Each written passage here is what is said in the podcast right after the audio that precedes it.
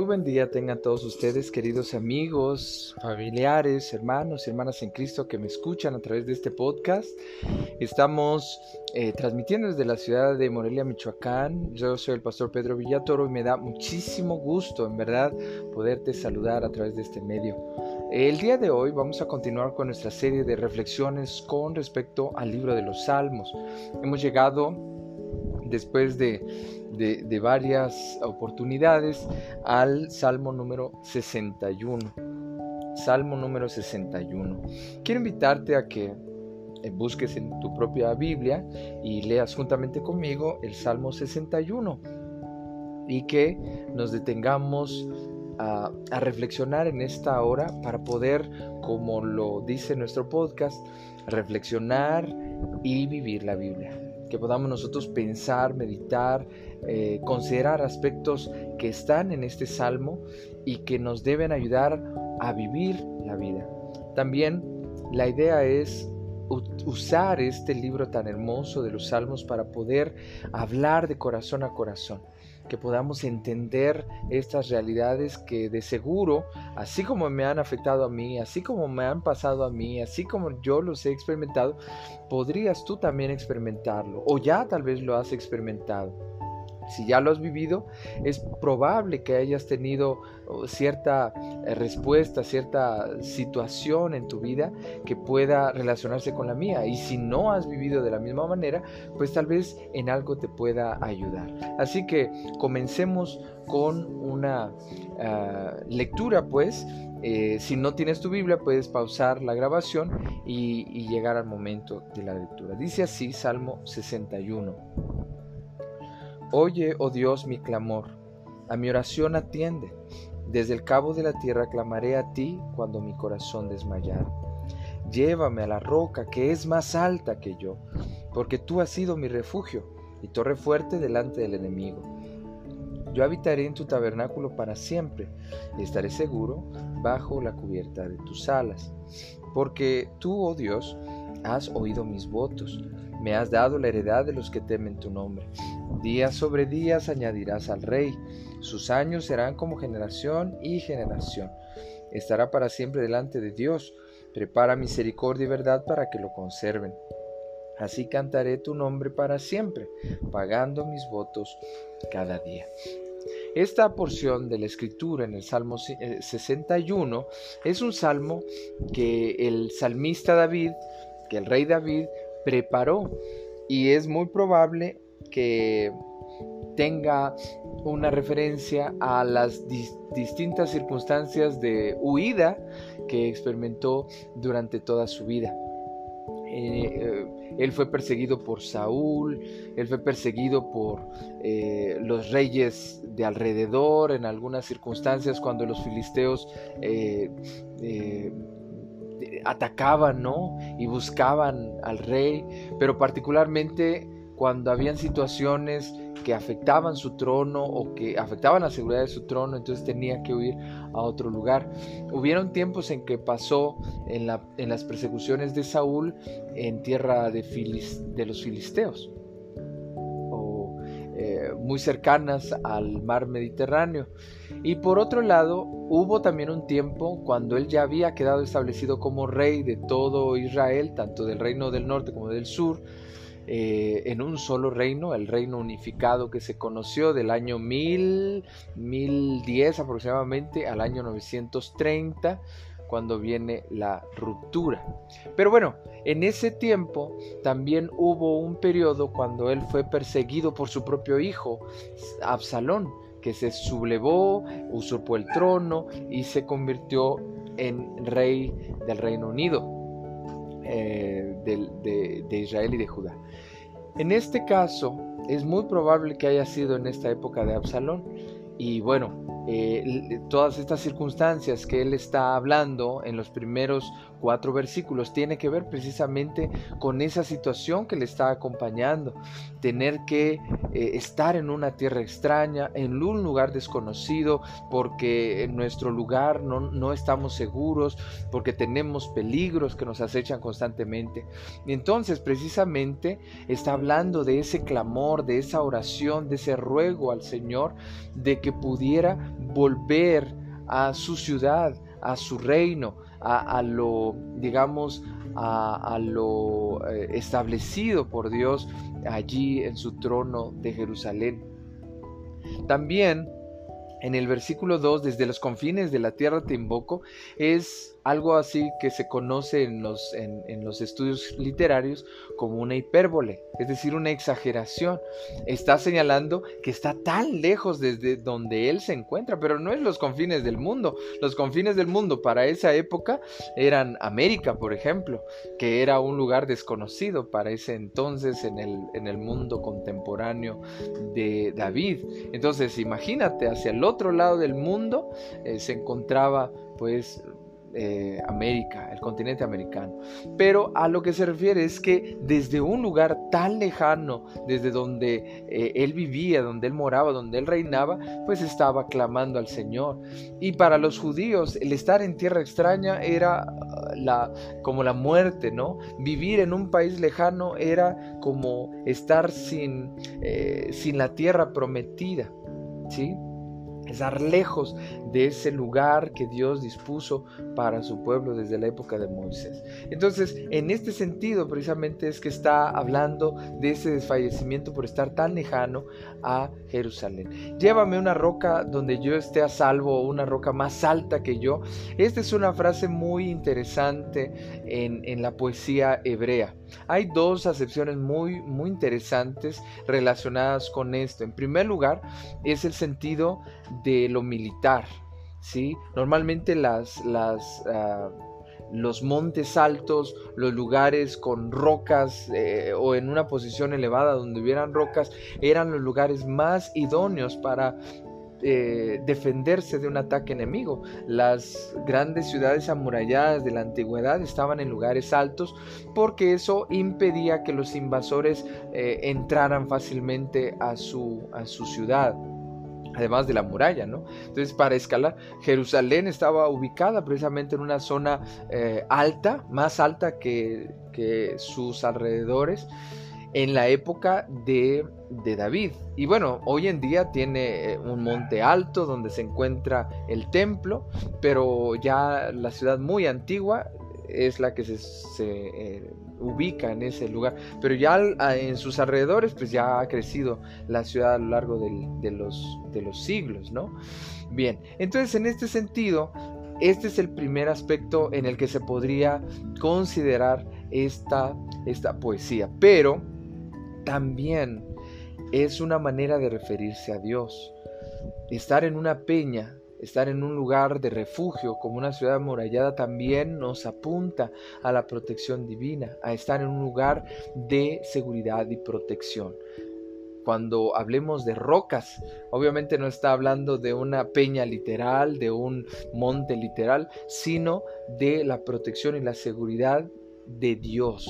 Y es precisamente en el versículo 3 donde se aclara perfectamente que Dios es el refugio, es la, es, la seguridad, es el baluarte, es la protección de, que Él tiene, ¿sí? su torre fuerte, su ciudad amurallada.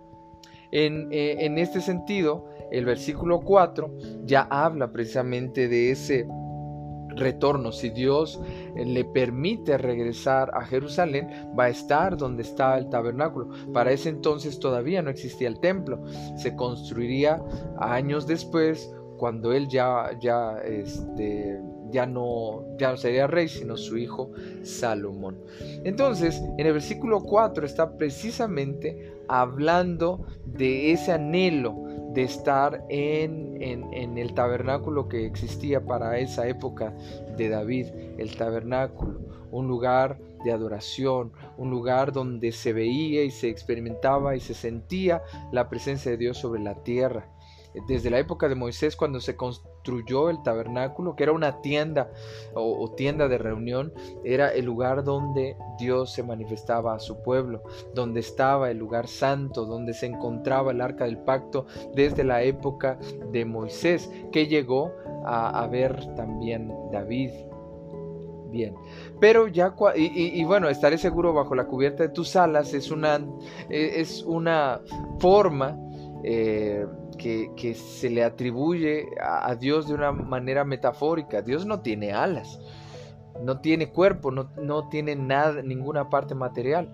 Pero el, el mencionar a las alas, pues es una referencia a la protección que todas las aves dan a sus polluelos.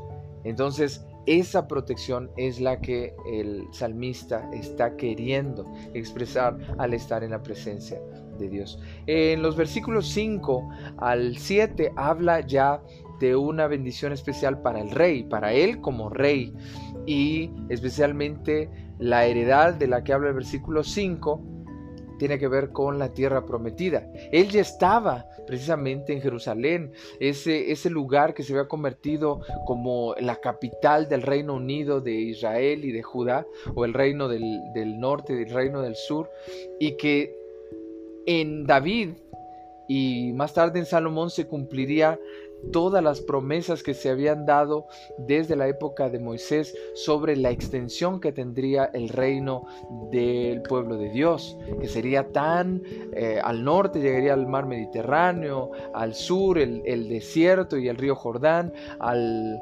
al este tendría incluso hasta el río Éufrates, colindantes con el gran imperio babilónico y hacia, hacia el oeste o suroeste sería básicamente la tierra del Sinaí hasta los confines de Egipto y así llegó en esa época el periodo más amplio del reino israelita.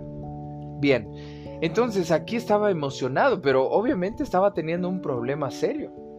Así que el anhelo pues es que esta bendición se cumpliera en la vida de él como rey, el tener esa eh, eh, la disposición de la tierra prometida y el tener una vida larga y extendida con la bendición del Señor, teniendo la misericordia de Dios y la veracidad de su palabra, el cumplimiento fiel de sus promesas para que lo conservara. Entonces allí en estos versículos está refiriendo a una bendición particular para él, particular para su vida. Y, obviamente esto no se, no se cumplió en su vida, porque no, él no vivió eternamente, ¿verdad? Él no vivió para siempre. Pero estaba anticipando al rey mesiánico que, que cobraría muchísima importancia en la historia del pueblo de Israel como aquel rey soberano que cumpliría todas las promesas hechas a, los patriarcas, a Abraham, Isaac y Jacob, a Moisés y a todo el pueblo de Israel, pero también a David y particularmente que se cumplió con Jesucristo nuestro Señor. Jesucristo es el rey mesiánico que, que David vislumbró, que David contempló y que sabía en quién se cumpliría esa bendición. Así que aunque él está comentando una bendición para sí en su época, también anticipó, anticipó profetizando el cumplimiento del reinado eterno y permanente de ese príncipe de paz, de ese Padre eterno, Dios poderoso, príncipe de paz que es nuestro Señor Jesucristo.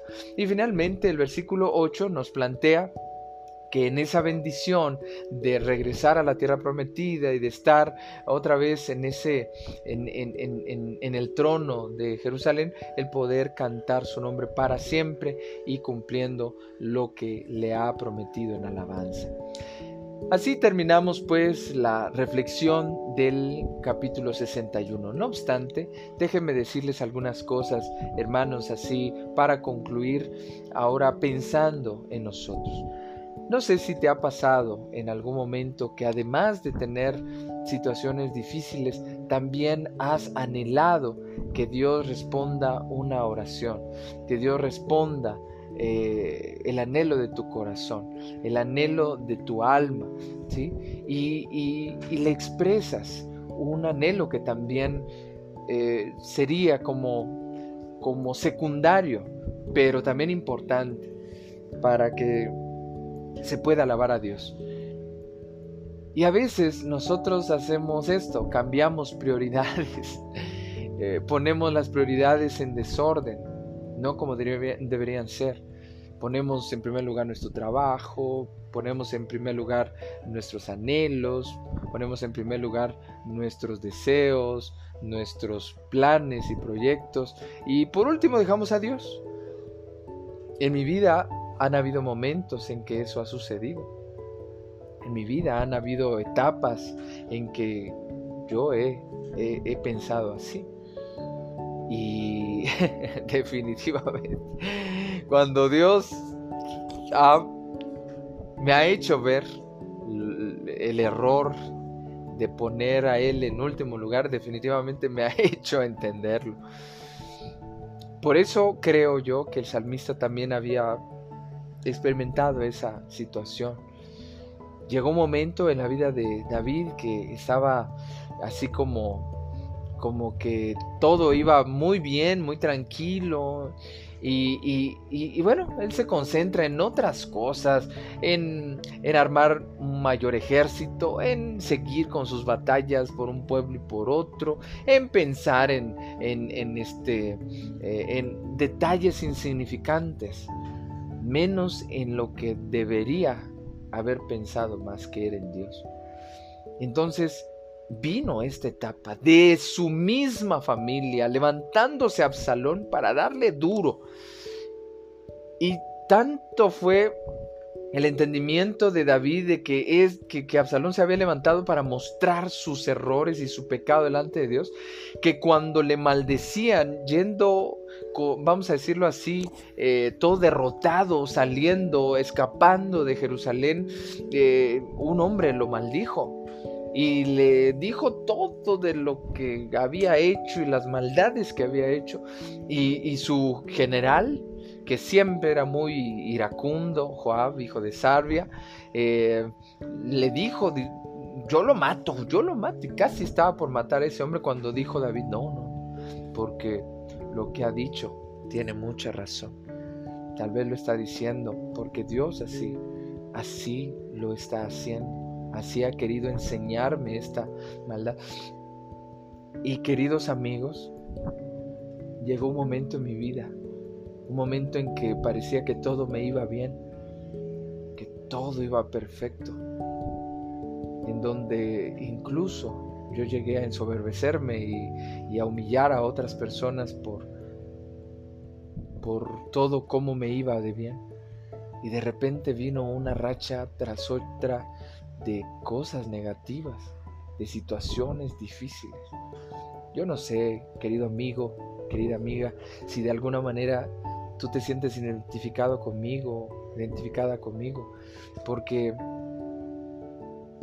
Dios me mostró a través de esta serie de circunstancias que mis prioridades estaban mal que me había enfocado en, la escuela o en los amigos o en, mi propio ego, mi propia soberbia, me, apartó de Dios. Y, bueno, ciertamente quiero ser honesto con ustedes. No todos entendemos rápidamente las circunstancias y por qué. Pero llega el momento en que con la ayuda de Dios entendemos que eso era necesario para no caer más y más y más al fondo de una situación espiritual malévola o pecaminosa. Entonces, hay, miren, no todas las situaciones malas se deben a un castigo de Dios o a una llamada de atención. No, no, no. A veces las situaciones malas vienen, surgen, no tienen nada que ver con lo que hayas hecho, dicho o pensado, pero tienes que aprender también de ellas. Sin embargo, también hay situaciones que vienen de ti, porque pusiste a Dios no como tu prioridad más importante, sino al trabajo, a la familia, a los amigos, a, esto, al dinero, a ti mismo, y te das cuenta que te olvidaste de Dios. Bueno, entonces para no seguir más ahondando en mi propia experiencia, ¿qué hay de ti? ¿De qué manera te ha pasado algo así? Y de qué manera puedes aprovechar esa oportunidad o aquello que te pasó o aquello que te está pasando ahora para volverte al Señor, para tomar ese anhelo como el salmista, de primero pedirle al Señor que te escuche, que te escuche, dándote refugio y protección la ayuda que necesitas en este momento. En segundo lugar, que tú puedas decirle a Él ese anhelo que hay en tu corazón, que pueda bendecirte. Y, no está mal decirle específicamente lo que anhela tu corazón, lo que desearías, pero siempre, siempre pensando en su misericordia y en su verdad. Siempre pensando, misericordia y verdad, aquí sí, eh, el, salmista lo va a decir en varias ocasiones, era una dupla muy importante para él y casi casi los personificaba. Er, imagínate dos ángeles que te protegen como dos guardias o dos guaruras, como le llamamos en México, que te protegen, guardaespaldas, que te protegen de situaciones difíciles. La misericordia o el amor de Dios que con lo que tú debes estar fundamentado. La, la, certeza más grande que debes tener en tu corazón es que Dios ama a sus hijos e hijas. Que Dios nos ama en Jesucristo de una manera maravillosa, incomparable, inexplicable. Pero por el otro lado, su verdad quiere decir que Él es fiel a sus promesas, que lo que Él dice lo va a cumplir, que lo que Él te ha prometido lo va a hacer, a su debido tiempo, pero lo va a hacer. Entonces, y en tercer lugar, que tú puedas alabarle, sea la respuesta de Dios como sea. Sí, aquí obviamente el salmista está pensando en que el Señor le va a conceder ese anhelo de su corazón. Y sí, tardó un tiempo, sufrió mucho, tuvo derrotas y humillaciones, pero regresó a Jerusalén convirtiéndose otra vez en el rey de todo el Reino Unido de Israel y de Judá. Pero bueno, que tú puedas decirle, Señor, yo quiero alabarte siempre, todos los días de mi vida, todos los días de mi existencia quiero alabarte. Qué bonito sería el poder reacomodar nuestras prioridades y poner a Dios en primer lugar por encima de todas las cosas, aun cuando te vaya muy bien, pero más aún cuando te va mal, que sea Dios lo más importante en tu vida. Si estás pasando un tiempo de bonanza, todo te está yendo muy bien, hay abundancia en tu vida, en tu familia, estás sano y no tienes ningún problema, gloria a Dios. Dale alabanza, regocíjate en Él y sigue pidiendo que el Señor te siga sosteniendo. Pero si estás pasando un momento de dificultad, de adversidad, de problema, de angustia, también ora al Señor y, ruega su misericordia y su verdad. Ruega que Él te sostenga y te proteja que te ponga en la, en la, roca más alta que tú, en, esa, en ese lugar de protección, de seguridad, de refugio, donde se encuentra precisamente la presencia de Dios y solamente podrás disfrutar de la presencia de Dios si pones, por supuesto, a Dios como prioridad máxima, como el primer lugar. Que Dios te bendiga abundantemente. Me gozo por ti y por tu familia, pero también quiero orar por todos nosotros. Alabado y glorificado sea Señor, Dios del cielo y de la tierra, por la vida que nos regalas, por esta oportunidad que nos concedes de meditar tu palabra. No es fácil, Señor, en momentos como este, que estamos viviendo esta pandemia tan terrible. Ayúdanos, Señor amado, fortalécenos, glorioso Padre, sosténos en tu bondad y en tu misericordia. Permite, Padre, que podamos nosotros siempre estar en oración a ti, en contacto contigo, que no nos olvidemos de quién eres tú y quiénes somos nosotros. Y que si en algo, Señor, te hemos ofendido, si en algo te hemos eh, deshonrado, perdónanos, amado Dios, y ayúdanos, amado Padre. Permite que podamos estar en un lugar seguro, protegidos, que es siempre tu presencia. En todo lugar que tú estás, Allí podemos estar seguros y confiados si tú estás con nosotros. Por eso, Padre, ayúdanos. Pero no permitas que podamos seguir viviendo de una manera lejana a ti, de una manera eh, donde tú eh, te conviertas en una prioridad, pero insignificante, que te dejemos al final. No, Señor, que sea la prioridad máxima, la prioridad número uno de nuestra lista de prioridades y que todo lo demás cobre su lugar, cobre su sentido, pero que sea segundo, tercero, cuarto o último en el orden de prioridades en donde tú debes ser primer lugar. Por favor, danos esta oportunidad, amado Padre, en la situación en la que nos encontremos. Si hay alguien que está bendiciendo eh, siendo bendecido de muchas maneras, que siga gozándose en ti, confiando en ti y siguiendo poniéndote a ti en primer lugar. Pero Padre, si hay alguien que está experimentando adversidad, dificultad, enfermedad o, cualquier otro problema, que seas tú, Señor, quien le ayude a entender esta situación que está pasando, pero que siempre seas tú eh, su prioridad máxima, su primer lugar. Amado Padre, muchas gracias. Te ruego que tu misericordia sea con nosotros y que el amor de Jesucristo nos inunde, sabiendo que nos amas en verdad y en demasía. Pero también, Padre, que podamos nosotros eh, reconocer que también en tu presencia eh, necesitamos también de las promesas que nos has dado en Jesucristo a través de tu palabra. Por favor, afirma esto en nuestros corazones. El bendito nombre de Cristo Jesús. Amén y amén. Un gusto poderles saludar. Dios les bendiga en el nombre de Jesús. Amén.